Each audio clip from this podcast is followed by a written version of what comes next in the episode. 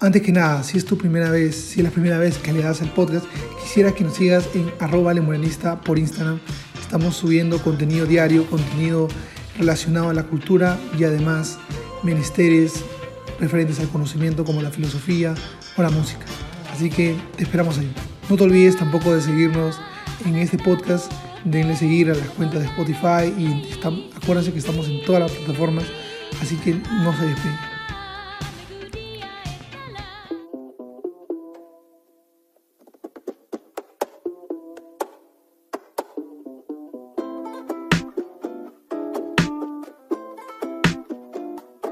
Muy buenas, bienvenidos a este nuevo formato, este formato de videocast.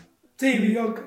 O, podcast. O, bueno, este nuevo formato que se, que se también se, se establece en plataformas de audio, como ahora también en plataformas de video por nuestro canal de YouTube. Ya los vi en el Instagram, acá podrás ver en el Instagram o acá. Hicimos, hice una encuesta, ¿no? Una encuesta que estábamos planeando hacer un video sobre, eh, sobre otro cuento, pero ahora vamos a hacer un video eh, sobre lo que está pasando en estos días.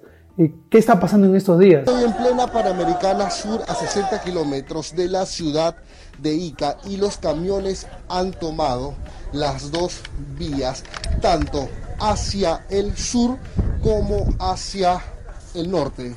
¿Cuál es la alternativa para que se abra esto? ¿Cuál es la alternativa, señor este periodista?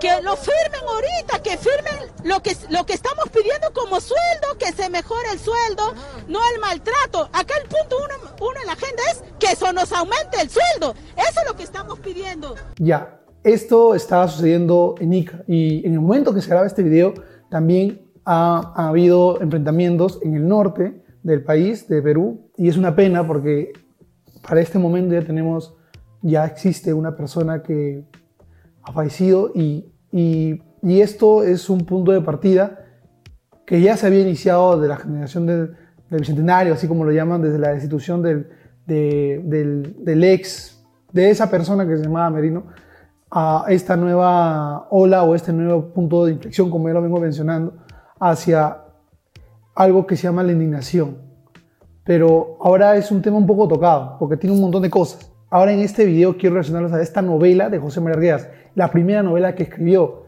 llamado Jaguar Fiesta, una novela muy, muy conocida, muy, muy importante en el ámbito de la literatura, literatura peruana, por así decirlo, o literatura indigenista.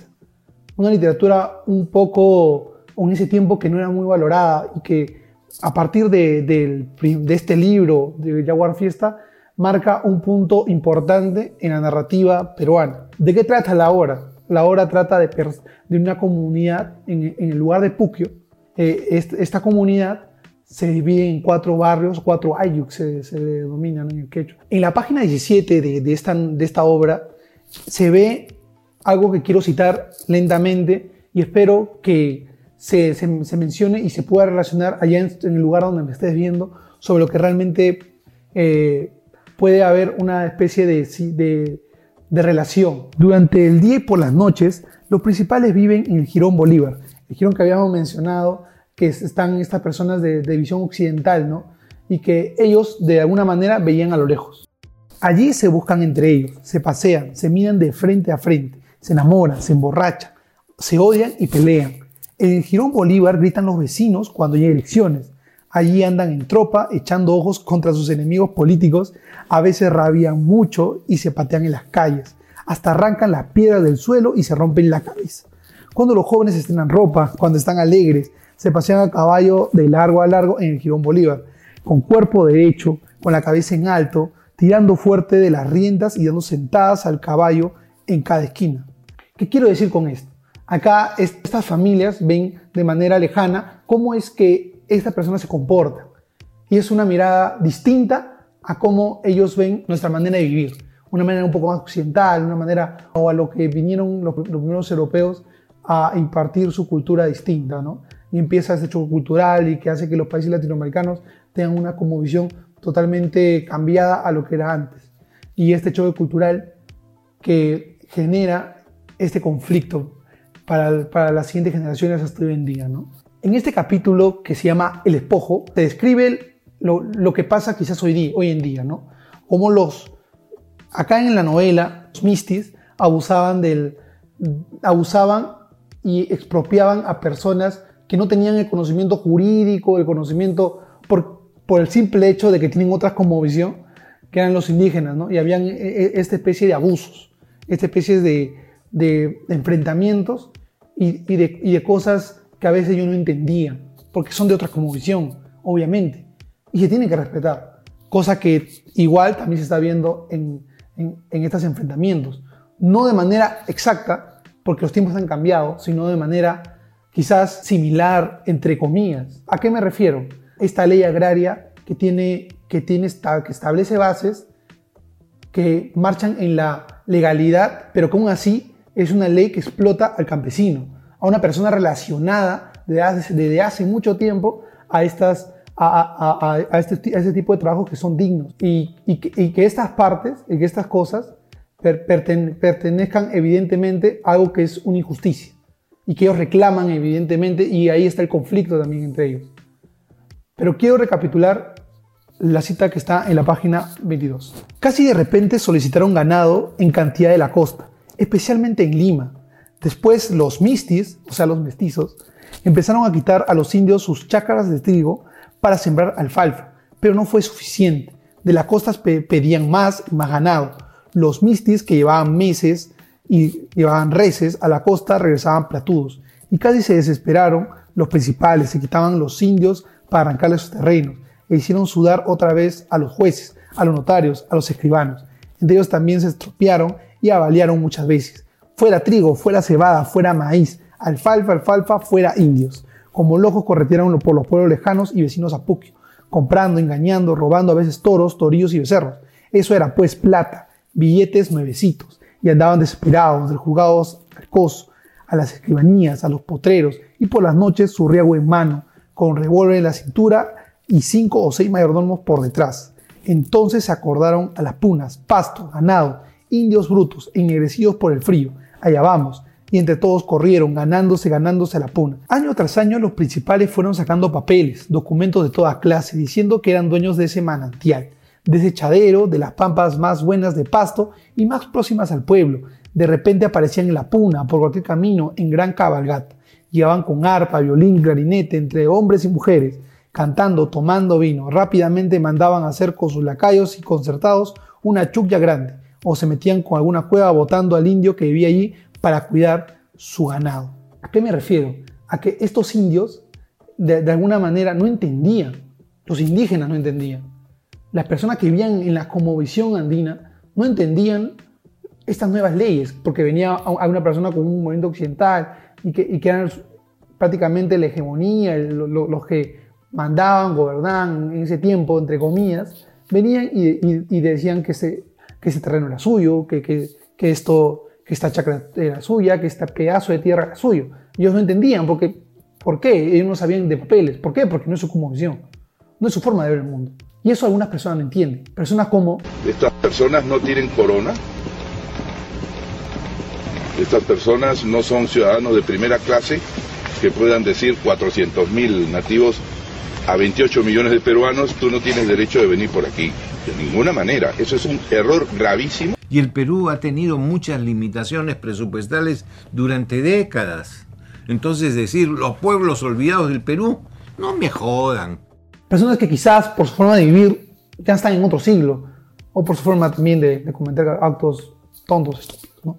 Pero estas personas tienen que respetar, y ahora estamos en tiempos donde se respetan diferentes formas de ver el mundo en este caso tenemos personas que han sido abusadas, que no tenían conocimiento quizás, no necesariamente por pertenecer a una comovisión andina, sino por estar alejado de algo que tristemente hasta ahora en un país como el Perú se sigue dando, que es el centralismo. El Perú no, está tan descentralizado que digamos. Y es por eso que a veces uno ve en redes sociales por qué no te afecta tanto la muerte de un campesino y por qué sí te afecta tanto la muerte de personas como nosotros, Evidentemente porque la empatía es más grande. Es una persona de, ciudad. Estas personas nobles que también murieron hace algún tiempo, hace buenas semanas, de manera impune, de manera injusta, de alguna manera son más tienen una empatía más grande con nosotros, porque son, son gente de ciudad. En cambio, las personas de campo son un poco más alejadas. Y en el Perú, al menos, si están más alejados en empatía, ya, ya es indiferente a ti. Está lejos de Lima, está lejos de tu sitio, de tu zona de confort. Es más, es un poco indiferente. Pero no debería ser así. Estas personas deberían tener los mismos derechos que cualquier otra persona que busca un trabajo. Personas que realmente necesitan dignidad, necesitan recuperar esa dignidad con el trabajo. El trabajo es lo que dignifica al hombre de alguna manera. El trabajo restituye y da forma a, a la actividad de las personas. Este trabajo, que no es, si no es remunerado, si no tiene gratificación, si no tiene beneficios como la salud, no tiene una cabida para poder seguir siendo utilizado, así esté amparado por una ley. Así venga cualquier ejecutivo y empiece a decir cosas como... Otro tema que me parece importante, leyendo sus tweets, veo que usted ha sacado uno en donde comparan a los trabajadores de ICA que protestan con terroristas. ¿A usted le parece que este tipo de símil y esta referencia contribuye a un diálogo respetuoso? Yo lo primero que puse en el tweet es justamente eh, que lo que veo acá no es una marcha pacífica, es una marcha sumamente agresiva y es lo más parecido que vivimos a los finales de los 80. ICA no está ni de cerca en una situación controlable. Yo no sé cómo va a ser las fuerzas policiales para poder controlar lo que han lo que se ha generado ayer.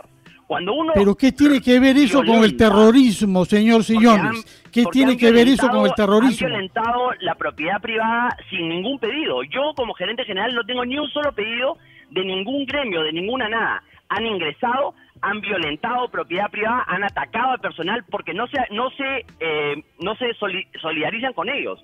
Es decir, si uno no marcha a romper cosas, a destruir cosas, te atacan. Eso es lo más parecido a lo que vivimos en el terrorismo, ¿o me equivoco? Yo creo que se equivoca, porque eso es desconocer lo que la criminalidad terrorista significó en el Perú y utilizar un traumatismo histórico de nuestro país para denigrar a personas que se comportan de una manera ilegal, sin duda, pero que no merecen ser llamados terroristas. Eso no hace sino envenenar el diálogo político que debemos mantener lo más serenamente posible. Mejor, ya lo vieron ustedes. Para, para poder terminar con esta especie de citas, voy a, citar algo que está en la siguiente página. En la página 69 dice, se dice cosas como, hermanos, los indios, nosotros sabemos defendernos del viento, de la lluvia, del rayo, de las tormentas que a veces se levantan en la tierra, pero el último bocoso de la familia de los principales puede escupirnos en la cara. El otro año no más, don Jovenal Arenas le ha echado cerco al manantial que sirve para que tome el agua del pueblo. ¿Hasta cuándo serán estos abusos? ¿De quién es el agua? Todos los años en diciembre el cura con todo el pueblo de la procesión bendecía esa agua de Chacraya.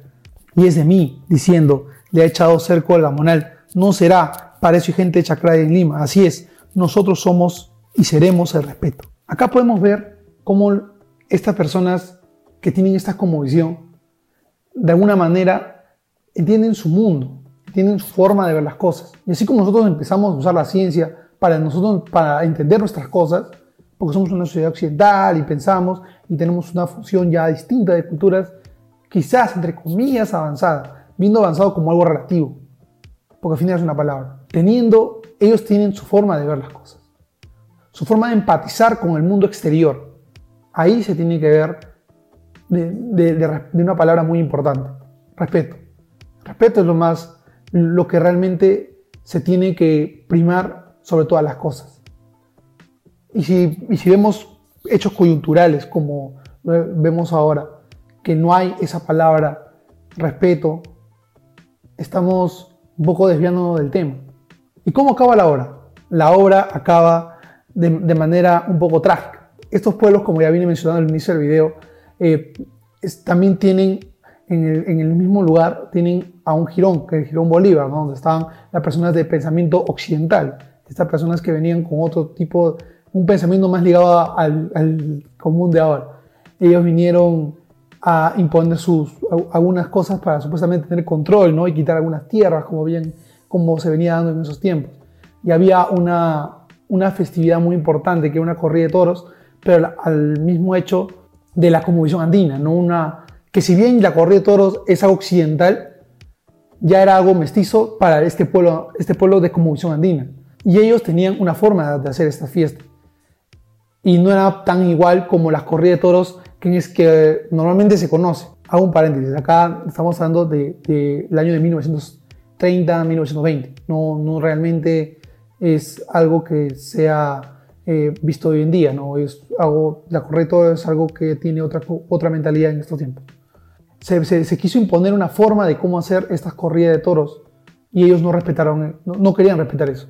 Una trifulca, un debate de pensamientos en donde empieza a haber eh, esta, esta, esta, exigencia y hay una, una, bella, una bella y a la vez una terrible confrontación. Lo, digo, lo digo bella porque está esta, esta especie de intercambio de ideas que son lo, que realmente le da enriquecimiento a la obra, lo que se deja exponer para ver tú una realidad que a veces es chocante, que a veces si uno está en el día a día o, o, tiene estas cosas, eh, qué sé yo, de oficina, de, o, o estas cosas de vivir en la ciudad y te chocas con ese tipo de lecturas, eh, la realidad para uno es impactante. Es un poco difícil poder penetrar o poder digerir ese, ese, tipo de, de, narrativa. Y, y, al final, eh, en, en, un intento de, de sabotear o, o, de querer regresar a estos, estas épocas esta conmovisión tradicional de la corrida de toros, al final esta conmovisión tradicional se impone a la conmovisión occidental que se quería imponer. Y así acaba la obra en una especie un poco eh, de una manera redentoria ¿no? a lo que es el, el, el, toro encima, el cóndor encima del toro. ¿no? Y está esto que se llama Jaguar Fiesta, que se traduce en el español como fiesta de sangre ¿no? o fiesta sangrienta. Esta obra es de las más impactantes, como ya vine diciendo al inicio del video, de la narrativa indigenista y que da el vuelco, el giro y que se puede seguir leyendo, se puede seguir dándole una conclusión para poder analizarlo posteriormente en las coyunturas que están dando y que, se van, y que de seguro, de manera lamentable, se van a seguir dando. ¿no? Porque aún estamos en el proceso de, en el año 2020 aún estamos en el proceso de poder tolerar, poder tener tolerancia a personas de como visiones distintas. Bueno, espero que te haya gustado el capítulo de hoy. No olvides seguirnos por la plataforma de audio que estés escuchando, ya sea Spotify, Apple Podcast, Google Podcast, Anchor y la plataforma en donde estés ahora escuchando este podcast. También no, te olvides de seguirnos en arroba lemurianista por Instagram. Estaremos subiendo, estamos subiendo contenido referido a la cultura y a otros menesteres de manera diaria. Tampoco no te olvides de seguirnos en nuestro canal de YouTube Lemuria, solamente Lemuria. Eso sí, no te olvides de dejar una excelente reseña, un breve comentario en la plataforma donde estés escuchando y ponle 5 estrellas a nuestros podcasts, ya que eso nos ayudaría a llegar a más personas. Bueno, esto ha sido todo por hoy, así que me despido. Tchau!